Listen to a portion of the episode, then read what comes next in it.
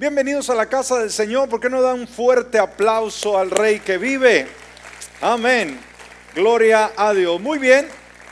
Tome su lugar, tome su lugar. Nos da un gusto poder verles en la casa del Señor. Queremos saludar a toda la gente, los amigos que también nos ven en la transmisión en línea a través de YouTube o a través de Facebook Live. De la misma manera les saludamos de una manera muy importante a todas las personas que nos escuchan a través de esta extensa eh, gama de radioemisoras que transmiten nuestra programación en los diferentes lugares, lugares en la República Mexicana y aquí en los Estados Unidos de Norteamérica.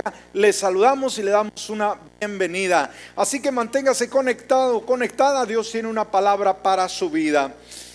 Muy bien, ¿cómo está usted en esta mañana? Bendecido. Yo creo que es un buen día el día del Señor, el mejor eh, lugar en el cual podemos estar es en su casa con una actitud de gratitud, con una actitud de reconocimiento. Muy bien, vamos a estar entrando a nuestro tema en esta hora y pues seguimos ah, con esta excelente serie de sermones titulada La muerte, una perspectiva bíblica. Y en esta ocasión vamos a estar tocando el tema número 10. Ya con este serán 10 sermones que hemos estado tocando en esta serie con relación a la muerte, la vida, el infierno, eh, el cielo, sucesivamente. Así que en esta ocasión vamos a estar dándole el seguimiento al tema que hablamos el domingo pasado. Vamos a estar hablando sobre el tema ¿qué es el cielo? Segunda parte. Amén ¿Qué es el cielo? Segunda parte. Vaya conmigo a Mateo capítulo 5, en su versículo 12, en su primera parte. Nos dice la palabra, gócense y alégrense. ¿Qué nos dice Dios que hagamos el día de hoy, iglesia? Que nos gocemos y nos alegremos. ¿Cuántos están alegres en esta hora? Amén. Ahora, ¿por qué? Decir cuál es la razón, no usted la pandemia, no usted las limitaciones. Oiga, este es el ámbito terrenal, pero ¿qué nos dice? ¿Por qué hay que estar alegres? Porque su recompensa es grande en los cielos. Qué lindo, ¿no? Hay una recompensa en los cielos. Queridos amigos y hermanos, este autor, Marty, que fue un respetado historiador religioso de la Universidad de Chicago, él escribió con relación al cielo y dijo esto, puedo recordar de mi niñez muchos sermones de los cuales se solía llamar la geografía del cielo y la temperatura del infierno. Ahora, la única vez que oímos hablar del cielo es cuando alguien muere. Eso es triste, pero lo cierto es que el cielo es un lugar excelente. ¿Qué es el cielo, iglesia? Un lugar excelente, emocionante, increíble, exponencialmente mucho mejor de lo que es la tierra. ¿Qué eh, ilustración tan más importante pone este autor? donde nos habla que el cielo es un lugar extraordinario, mucho mejor al lugar que estamos viviendo en este ah, planeta Tierra. Ahora, lamentablemente, iglesia, y hablando generalmente, nos damos cuenta que dentro de la iglesia, dentro del núcleo familiar cristiano, eh, el tema del el cielo es simplemente un tema sin mucho entusiasmo. Existe muy poco entusiasmo por el cielo. Sí nos emocionamos de un sinfín de cosas, de aquí y de allá, pero nos olvidamos que hay un cielo que nos espera y poco tiempo dedicamos en imaginarnos cómo será. ¿Sí? Tristemente la verdad es que muchos cristianos no muestran casi ningún entusiasmo por el cielo, aunque la Biblia nos asegura que este es un lugar real. Sabe, el cielo lamentablemente ha venido a ser una teología, teología, perdón, olvidada desde el pasado. ¿Me escuchó? El cielo ha venido a ser una teología olvidada en el pasado. Es increíble, escúcheme bien, es increíble desde el punto de vista de los teólogos, no solamente la iglesia, sino los que estudian a Dios eh, sucesivamente. Eh, es increíble, dice, que algunos de estos teólogos simplemente no hayan abordado este tema tan importante como es el cielo. Es increíble, ¿no? Se ha, escrito mucho de escatología y, obviamente cuando hablamos de escatología estamos hablando de los tiempos finales, de los últimos tiempos. Y, sabes, se ha, se ha escrito mucho y se ha estudiado mucho de la escatología, pero lamentablemente a pesar de que en la escatología se incluye el cielo, se ha hablado muy poco de él. Y sobre todo existen muy pocos sermones relacionados al cielo. Hay personas que tienen quizás años de no escuchar un sermón con relación al cielo. Oímos quizás del infierno, oímos de la condenación, oímos de tantas cosas. Entonces la iglesia a menudo no ha prestado atención a ese lugar y la condición, escúcheme, de nuestro destino final. Como decíamos en el tema anterior, yo creo que cuando queremos mudarnos de un lugar a otro, queremos conocer lo más posible al lugar donde vamos a ir a habitar, donde vamos a radicar, cómo es el medio ambiente, cómo es la gente, ah, sucesivamente. Bueno, y yo creo que lo hacemos cuando nos mudamos de país, de, estado sucesivamente, pero ¿se ha puesto usted a analizar cómo será el cielo que será nuestro destino? Y sabe, hay diferentes referencias al cielo. Ahora, si usted es un lector o ha, eh, ha puesto atención a los libros, nos damos cuenta que desde hace años se han escrito muchos libros muy famosos con relación al cielo. Escúcheme. Pero lamentablemente estos libros fueron escritos por personas que tuvieron una experiencia, un accidente, ¿no? Que casi pierden la vida y, llegó un momento en que ellos entraron a un estado de coma y en ese estado de coma empezaron a ver una visión, empezaron a ver un sueño, empezaron a ver un cielo y, y la mayoría, escúcheme bien, la mayoría de información que la iglesia recibe el día de hoy, ¿sabe cuál es? La de esos libros. ¿Sí? De personas que ah, tuvieron sueños y, vieron esto y vieron aquello. Ahora, no malinterpretemos, ¿sí? Pero sabe que no podemos especular, iglesia, no podemos basar nuestra fe en el sueño que alguien tuvo. ¿Me escuchó? Amén. No digo que está mal, pero simplemente tenemos que sujetarnos a lo que la Biblia, la palabra del Señor nos enseña. Por eso eh, sabe, y ahora que estoy preparando estos temas del cielo, escúcheme bien, yo siempre dedico muchas horas a estudiar, a indagar, a buscar información. Y aunque usted no lo crea, hablar del cielo no es muy común en los sitios bíblicos. Hmm, ¿Me escuchó?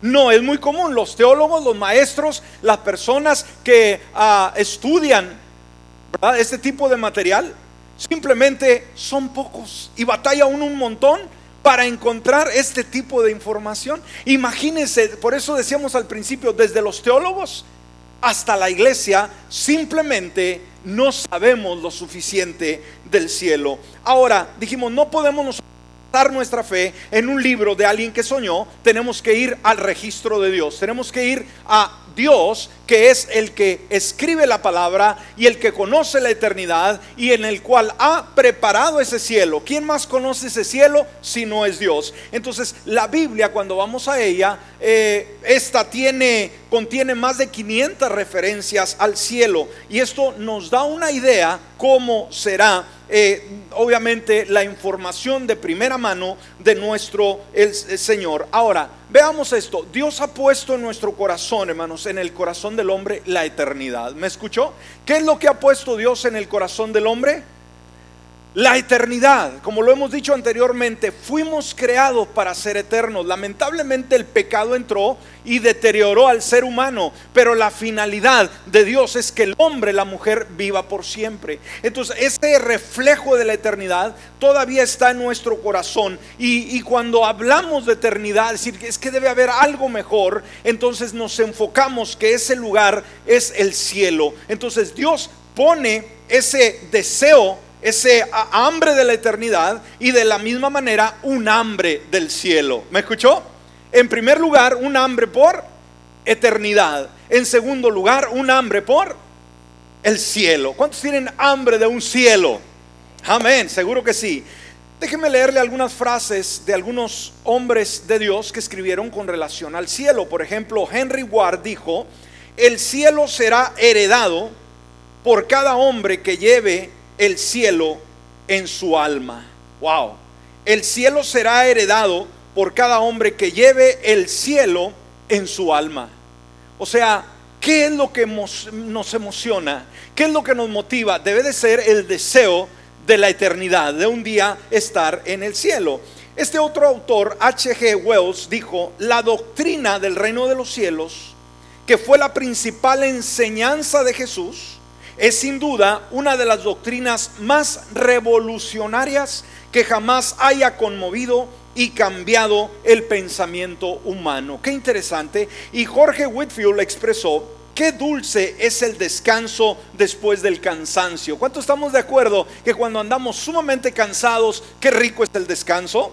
Amén. Ahora, qué dulce es el descanso después del cansancio. Cuán dulce será el cielo cuando termine nuestro viaje. Uh, no los vi muy emocionados, más de este lado, pero los demás, una vez más, qué dulce será el cielo cuando termine nuestro viaje, obviamente, aquí en la tierra. Y sabe, este gran hombre de Dios como fue D.L. Muri, fíjese lo que él escribió y ponga mucha atención a esto. Él dijo, seguramente no está mal que pensemos y hablemos del cielo. ¿Qué dijo él? ¿Está mal hablar del cielo? No, lamentablemente hablamos muy poco. ¿Y por qué nadie quiere hablar del cielo, como decíamos en uno de los temas anteriores? Porque para ir al cielo me tengo que morir. Y yo no me quiero morir ahorita. Así que, ¿qué le decimos al cielo? Espérate, ¿no? Entonces como que nos da un temor decir, es que el proceso no me gusta. Me gusta el beneficio, pero el proceso no. Pues eh, cuidado con ello. Entonces él dice, me gusta averiguar todo lo que pueda al respecto. Y esto es importante para cada creyente, hermanos. Tenemos que indagar lo que más podamos con relación al cielo. Dice, espero vivir ahí toda la eternidad. ¿Cuántos estamos de acuerdo con él? ¿Cuántos esperamos vivir toda la eternidad en el cielo? Amén.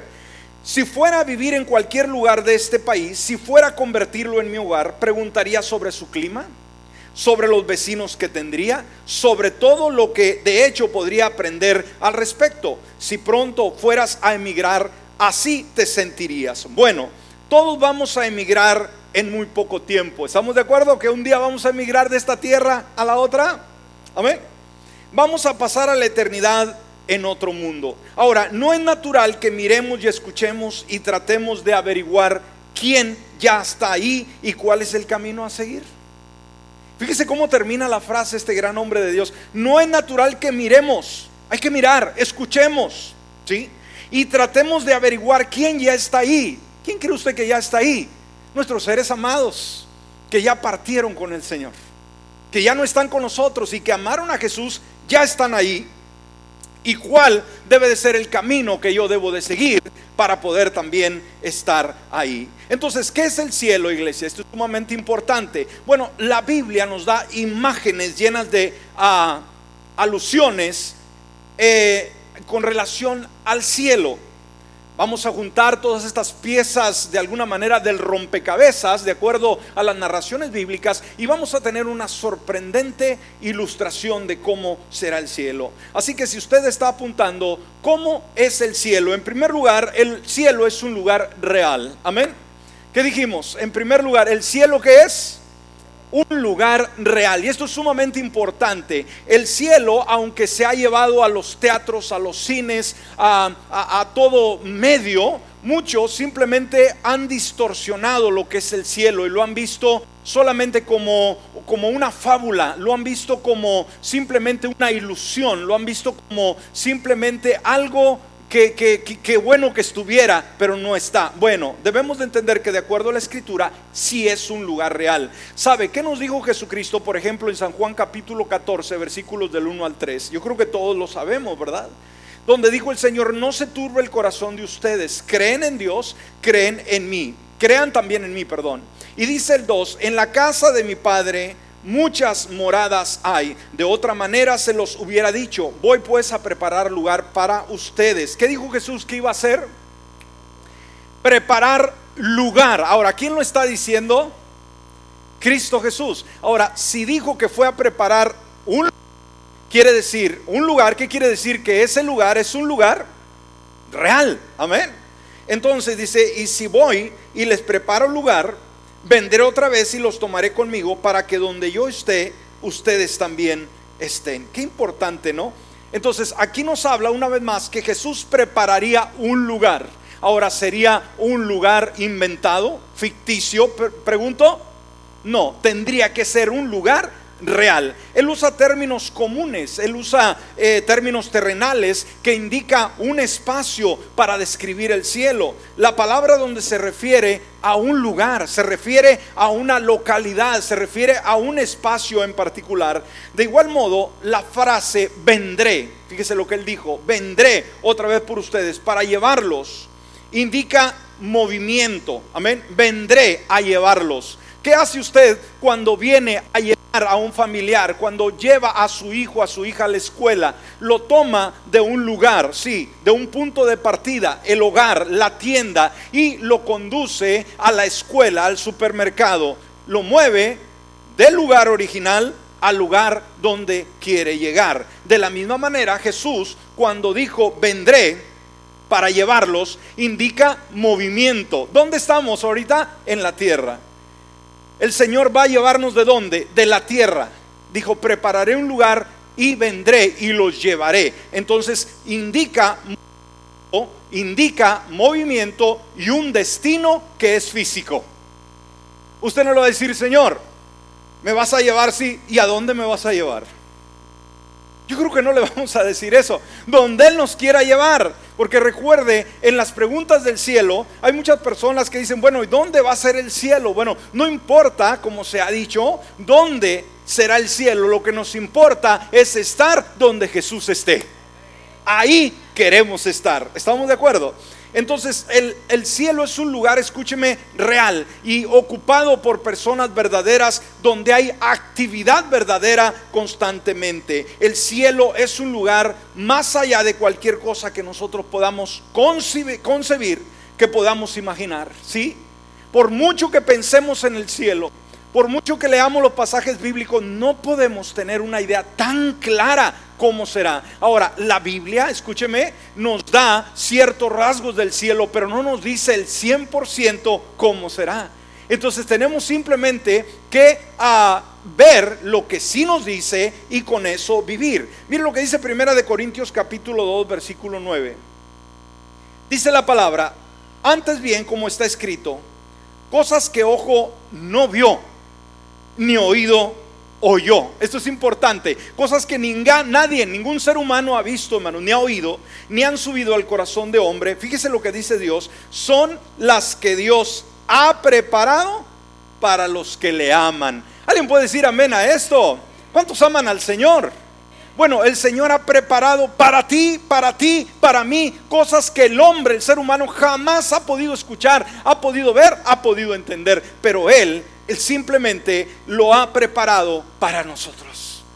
Entonces cuando hablamos del cielo, yo creo que siempre está esa idea en nosotros, ¿verdad? En nuestra mente. El cielo no es algo que yo me gano, el cielo es algo que Dios preparó para mí. Amén. Ahora, no es un sueño, no es un producto de la imaginación, no es un mito, no es una leyenda, no es superstición. Pablo nos dice que él literalmente fue arrebatado hasta el tercer cielo. La Biblia nos dice que hay tres cielos. El primer cielo es aquel donde vuelan las aves. Este es el primer cielo. Hay un segundo cielo. El segundo es donde están eh, los planetas, donde está la Vía Láctea, donde está el espacio. Y hay un tercer cielo que es el lugar donde el Señor mora. Está más arriba de los demás. Ahí dice la escritura que Pablo fue arrebatado no al primer cielo, no fue a volar con las aves, no se subió en una cápsula espacial para conocer el espacio, eh, para ir a la luna o a Marte. No, Señor. Dice que Él fue llevado hasta el tercer cielo. Y sabe que Él vio el cielo de Dios, escúcheme. Fue llevado en una visión, pero sabe que Dios le dijo, Pablo, por favor, no digas lo que vistes. Wow, ¿cómo es Dios? ¿Por qué cree usted que Dios no lo permitió que dijera lo que vio? Pregunto, para que quede un incógnito, para que quede, perdón, ese deseo de decir, pero ¿qué hay? La emoción. Yo creo que la emoción es importante, ¿no? Cuando vamos a conocer un lugar, cuando nos van a promover en el trabajo, cuando va a haber algo que nos va a beneficiar, estamos con aquella emoción. Si ya sabemos cuál es el premio que vamos a recibir, si ya sabemos el destino donde vamos a estar, ya no hay emoción. ¿Cuántos se han emocionado cuando han ido a conocer un lugar que nunca habían visitado? Que lo habían visto en la televisión, lo habían visto en el internet, pero estar ahí decir, wow esto es increíble, está mucho más bello que como se ven las fotografías. Bueno, de la misma manera Dios lo hace así para atraer nuestra imaginación y decir cómo será. Porque si usted sabe cómo será, sabe, los humanos tenemos un problema, somos muy aburridos. ¿Me escuchó? Todo nos aburre. Así es. A veces andamos tan emocionados que a lo mejor la ama de casa quiere comprar esa estufa que siempre ha querido de miles de dólares y la compra, pero ya después de un tiempo se fastidió de la, estufa. Ya quiere ir a poner los frijoles allá afuera mejor con leña, ¿no? A veces el, hombre, la mujer quiso aquel carro, aquella camioneta que era su sueño anhelado y no dormía y se le revelaba aquel vehículo famoso y se esforzó y luchó para poder comprarlo y, y no cabía cuando se subió en el carro, en la camioneta. ¿Cuántos nos ha pasado así? Que cuando está nueva, qué bonito olor tiene, ¿verdad? Un carro nuevo. Ah, bien rico. Se siente uno más, más diferente, ¿no? Pero ¿sabe qué? ¿Qué pasa con el tiempo?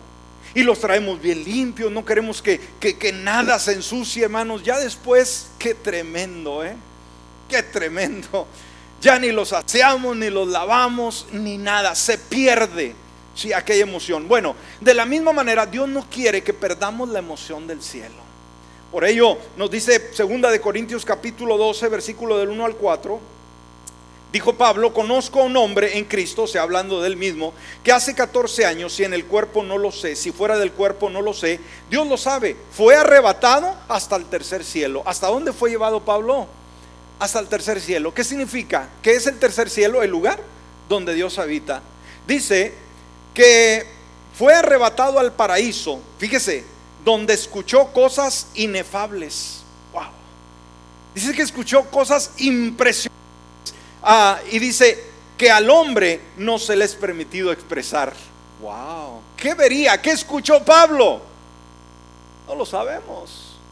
Y Dios le dijo, no hables de esto. Y él se sujetó a ello, ¿no? Simplemente dice que oyó cosas tremendas, pero no dijo que, que oyó. ¿Está bien así? O usted va a luchar con Dios y decir, ahora le voy a que Pablo me diga qué es lo que escuchó.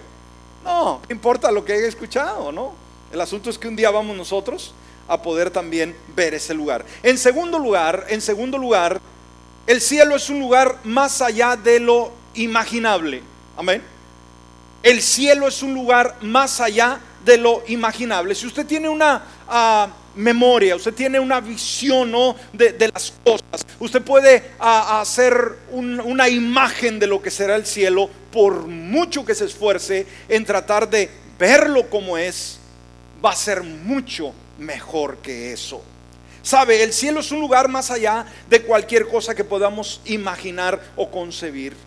Mire lo que dice Primera de Corintios capítulo 2 versículo 9. Antes bien como está escrito, cosas que ojo no, no vio, ni oído oyó, ni han subido al corazón de hombre, son las que Dios ha preparado para los que le aman. Ahora, el cielo simplemente va a ser un lugar glorioso. ¿Cómo va a ser el cielo? Glorioso, va a ser excitante, va a ser espléndido, tanto ah, por lo que ahí va a haber como lo que no va a haber. Va a haber cosas impresionantes que van a estar ahí, que nos van a agradar, pero también va a haber cosas que no nos agradan el día de hoy y que gracias a Él no van a estar. ¿Sí? Entonces veamos, aunque la Biblia, escúcheme, nos describe al cielo con pocos detalles, en ningún momento debemos menospreciar a los detalles respecto a esa naturaleza que se encontrará en el cielo. Así que veamos rápidamente, eh, dentro de este segundo punto, vamos a darnos una idea de cómo será, simplemente por lo que vemos en la palabra. El cielo será un lugar de gran gloria. ¿Cómo será el cielo? un lugar de gran, gran gloria, dice Mateo capítulo 13, versículo 43 en su primera parte. Entonces los justos resplandecerán como el sol en el reino de su Padre. Wow. Los justos, los salvos, los redimidos, usted y yo, vamos a resplandecer. Va a ser un lugar glorioso. Usted y yo vamos a resplandecer. ¿Cómo? Como el sol. Amén. Cuando la mañana sale, cuando la noche termina y el sol se levanta en todo su esplendor, usted y yo un día vamos a eh, resplandecer en el reino del Padre, que es el cielo. ¿Le puedo dar un aplauso al Señor? Esta es la nueva perspectiva que tenemos y es una perspectiva gloriosa. Vamos a brillar, vamos a iluminar, va a ser algo impresionante. Entonces desde el humo y, dolor y calor es un alivio pensar en una atmósfera clara, limpia, del amanecer eterno, donde ah, el aliento del cielo va a ser un aliento dulce, no va a ser como este ambiente donde nosotros vivimos. Y la vasta ciudad de Dios, la gran ciudad de Dios, brilla como un diamante en el brillo de su presencia. También será un lugar de adoración continua. Amén. ¿Cómo va a ser el cielo? Un lugar de adoración continua. Por eso debemos aprender a adorar. Ahora, cuando hablamos de adorar, hermanos, muchas personas eh, se han hecho muchos comentarios y si quiere el día de hoy podría decir hasta memes con relación al cielo y decir, yo no quiero, algunos han dicho, yo no quiero llegar al cielo. Se cuenta que una anciana de 90 años dijo, ya estoy para morirme, pero no tengo ganas de ir al cielo. Y le preguntaban sus hijos, sus nietos, ¿por qué no quieres ir al cielo? Dice, porque va a ser un lugar muy aburrido. Vamos a estar adorando todo el día y noche. Qué cosa tan más aburrida. E, entonces debemos de entender, hermanos, que vamos a estar en el cielo para adorar. Ahora, ¿qué es adorar? Muchas veces nosotros tenemos un concepto que adorar es solamente levantar nuestras manos o cantar al Señor, pero adoramos a Dios con nuestro estilo de vida. Adoramos a Dios en nuestros hábitos. Todo lo que tú haces, tu trabajo decente que desempeñas, tu labor, tu carrera, tu oficio, con tu trabajo que presentas ante tu patrón, ante la compañía en la cual tú trabajas, tú estás adorando a Dios con ese trabajo en tu comportamiento, en tus relaciones interpersonales, en tus diálogos con los demás, ¿qué es lo que estás haciendo? Estás adorando a Dios. ¿Me explico? Entonces muchas veces se ha creído que la idea de que vamos a estar adorando día y noche es que vamos a estar cante y cante, decir, me voy a quedar ronco, pastor, me voy a cansar de estar parado. Entonces adorar no es necesariamente, dijimos, estar todo el día cantando al Señor. Adorar significa que todo el día sí vamos a estar sirviéndole a Dios. Ahora, aún en este mundo donde nosotros vivimos, ¿cuántos adoramos a Dios en todo nuestro estilo de vida? Pregunto, ¿o solamente adora cuando viene a la casa de Dios? No, en todo su estilo de vida, la, la, hermana, cuando usted está cocinando esos frijoles riquísimos, ¿qué está haciendo usted ahí? Está adorando a Dios. Cuando está haciendo sus quehaceres domésticos, usted está adorando a Dios. Cuando usted está trabajando en lo que usted hace una vez más, está adorando a Dios. Entonces, Apocalipsis 19.1 dice, después de esto oí una gran voz de gran multitud en el cielo, una vez más, ahí está el cielo que decía, aleluya, salvación y honra y gloria y poder son del Señor Dios nuestro. Eso es adoración a Dios. Entonces, Ah, cuando nosotros reímos, cuando nosotros hablamos, cuando nosotros disfrutamos, también adoramos a Dios. Ahora, será un lugar que nunca tendrá fin. ¿Cómo será el cielo? Un lugar que nunca tendrá fin. Mire lo que dice segunda de Pedro capítulo 1 versículo 1, eh, perdón, capítulo 1 versículo 11. Segunda de Pedro 1 11. Dice, porque de esta manera le será otorgada amplia y generosa entrada en el reino eterno. Amén. ¿Qué, nos será dada a nosotros? Amplia y generosa entrada en el reino eterno de nuestro Señor y Salvador Jesucristo. Qué lindo que Dios nos abre las puertas del cielo de una manera generosa, ¿no? de una manera amplia, abre toda la puerta para que tú y yo podamos entrar. Y ese lugar donde vamos a entrar es simplemente, es un lugar eterno. No regresamos. no va a quedar insatisfecho, decir, pastor, ¿y será que en esa ida hay, hay alguna garantía? ¿Puedo yo eh, ir mi garantía si no me gusta eh, eh, mi, retorno? Yo creo que no. No va a anhelar eso. En el infierno muchos van a querer garantía, no, ya no va a poder en el cielo de la misma manera. Creo que nadie va a llegar por equivocación, nadie va a llegar sin ningún buen deseo, nadie va a llegar queriéndose regresar a la tierra o al infierno. Es, eso es una, una verdad. Y también es un lugar que no está corrompido por el mal. Que es el cielo? Un lugar que no está corrompido por el mal. Apocalipsis 21, 27 dice, no entrará en ella ninguna cosa inmunda o que hace abominación y mentira, sino solamente los que están inscritos en el libro de la vida del Cordero. Ahí no entrará ningún pecador, solamente los que están inscritos en el libro eh, del Cordero. Ahora, ¿cuál es ese libro? ¿Cuándo se registra ese nombre? Cuando usted acepta a Jesucristo como su Salvador personal, renuncia a su pecado, lo invita a que viva en su corazón y desde ahí comienza a vivir usted para Dios. ¿Me escuchó? Desde ese momento su nombre se escribe en el libro de la vida. ¿Cuántos de ustedes tienen su nombre escrito en el libro de la vida? Quiero ver esas manos. Amén, amén, gloria a Dios. Bueno, hay algunos que no están.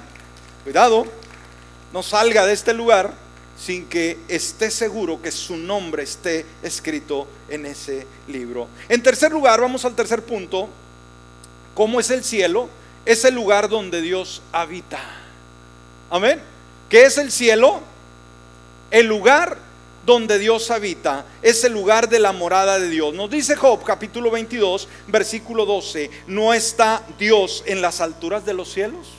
¿Dónde está Dios? En las alturas de los cielos.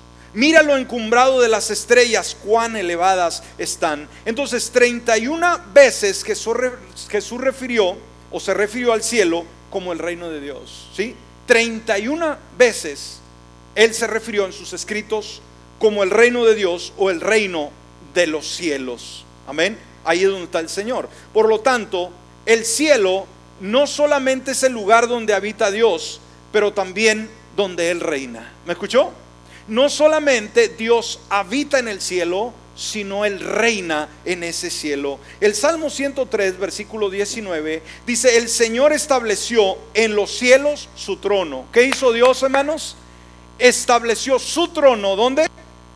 En el cielo, y su reino domina sobre todo. Ahora, Jesús, ¿cómo llamó a, la...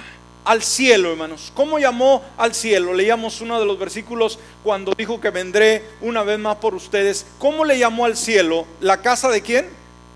La casa de mi padre. Qué, qué, linda expresión, ¿no? Jesús hablando no dijo, hay un cielo o hay una morada. No, la casa de papá. Wow, qué lindo, ¿no? La casa de papá. Y sabe, la casa del papá de Jesús ese lugar maravilloso como es el cielo es nuestra casa. Amén, es nuestra casa. Vamos, emocionese. Wow. Ahora, en cuarto lugar, también es una patria mejor. ¿Qué es el cielo? Una patria mejor, ¿sabe? Todos, hermanos, nacimos en alguna nación del mundo. Ahora, nosotros, la mayoría, nos radicamos en el lugar donde nacimos. Pero hicimos esta nación nuestra patria. Aquí vamos a morir. Amén. O, de aquí el Señor nos va a recoger. Entonces, esta es nuestra patria. Todos tenemos una ciudadanía, tenemos un país donde radicamos, donde vivimos, donde pertenecemos. Pero sabe que como creyentes debemos de entender que nuestra ciudadanía eterna no es esta. ¿Está conmigo? Somos peregrinos, dice la palabra, vamos solamente de paso.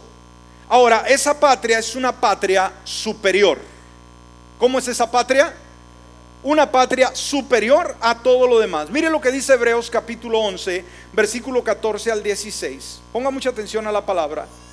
Dice, los que así hablan claramente dan a entender que buscan otra patria. Como hijos de Dios, ¿este es el lugar donde queremos vivir eternamente? Gracias a Dios por los Estados Unidos de Norteamérica. Es, es, el país más rico del mundo, el país donde todo el mundo quisiera llegar, ¿sí? Pero ¿sabe que Cuando nos piden elegir entre otra patria y esta, ¿qué decimos? No, yo me quedo aquí con los gringos. No, para nada, para nada. Los que así hablan claramente dan a entender que buscan otra patria. ¿Cuántos vamos en busca de otra patria? Mejor, donde vamos a radicar por la eternidad. Pues si de veras se acordaran de la tierra de donde salieron, tendrían oportunidad de regresar. Pero mire lo que dice el 16, pero ellos anhelaban una patria superior. ¿Cuál es su anhelo en el trayecto de la vida, hermanos? Envejecerse y morir y acabarse, todo se acabó. No, no, no, un día vamos a morir, pero sabe que lo bueno no es lo que estamos viviendo ahorita, lo bueno es cuando pasemos a la eternidad. Ahí va a estar lo maravilloso. Pero ellos anhelaban una patria mejor, es decir, la celestial. ¡Wow! Vamos, aleluya, sí, anhelaban una patria superior, es decir, la celestial. Por eso, fíjese qué, qué, versículo tan más lindo. Por eso Dios no se avergüenza de llamarse el Dios de ellos. Muchos creyentes se avergüenzan de dar testimonio de Cristo Jesús. No quieren decirle que son al mundo que son cristianos con los amigos, con los compañeros de escuela, con los compañeros de trabajo. Pero sabes que Dios no es así. ¿Estás conmigo en esta hora? Dios no se avergüenza de llamarse el Dios de ellos. Él dice, yo no me avergüenzo de ser el Dios de ti, de ti, de ti, de ti, de mí. Él no se avergüenza de nosotros. ¿Habrá alguna razón por qué avergonzarnos de Él? Pregunto. Ninguna. Ninguna razón. Por eso si alguien te pregunta, ¿eres creyente? A mucha honra. Amas a Jesús con todo el corazón. Aleluya. Entonces, ah, para mucha gente, el mundo es la mejor patria. Decir, wow, esta nación, wow, el sueño americano, los dólares, eh, eh, el, el dinero, la comodidad, los lujos. No, Señor por muchos que sean los lujos, hermanos, se los dejamos a los testigos de Jehová porque ellos se van a quedar aquí en la tierra. Y le dejamos la llave de la casa y la llave de la camioneta nuevecita, del Mustang nuevecito, que se queden, que lo disfruten porque nos vamos a la patria celestial. ¿Puede dar un aplauso al Señor? ¡Uh! Amén. No los veo muy emocionados decir, pastor, me costó tanto mi carro, tengo que entregarlo, mi troca, mi casa. Pues no se la va a poder llevar. En quinto lugar, debemos de entender que el cielo es una ciudad. ¿Qué es el cielo?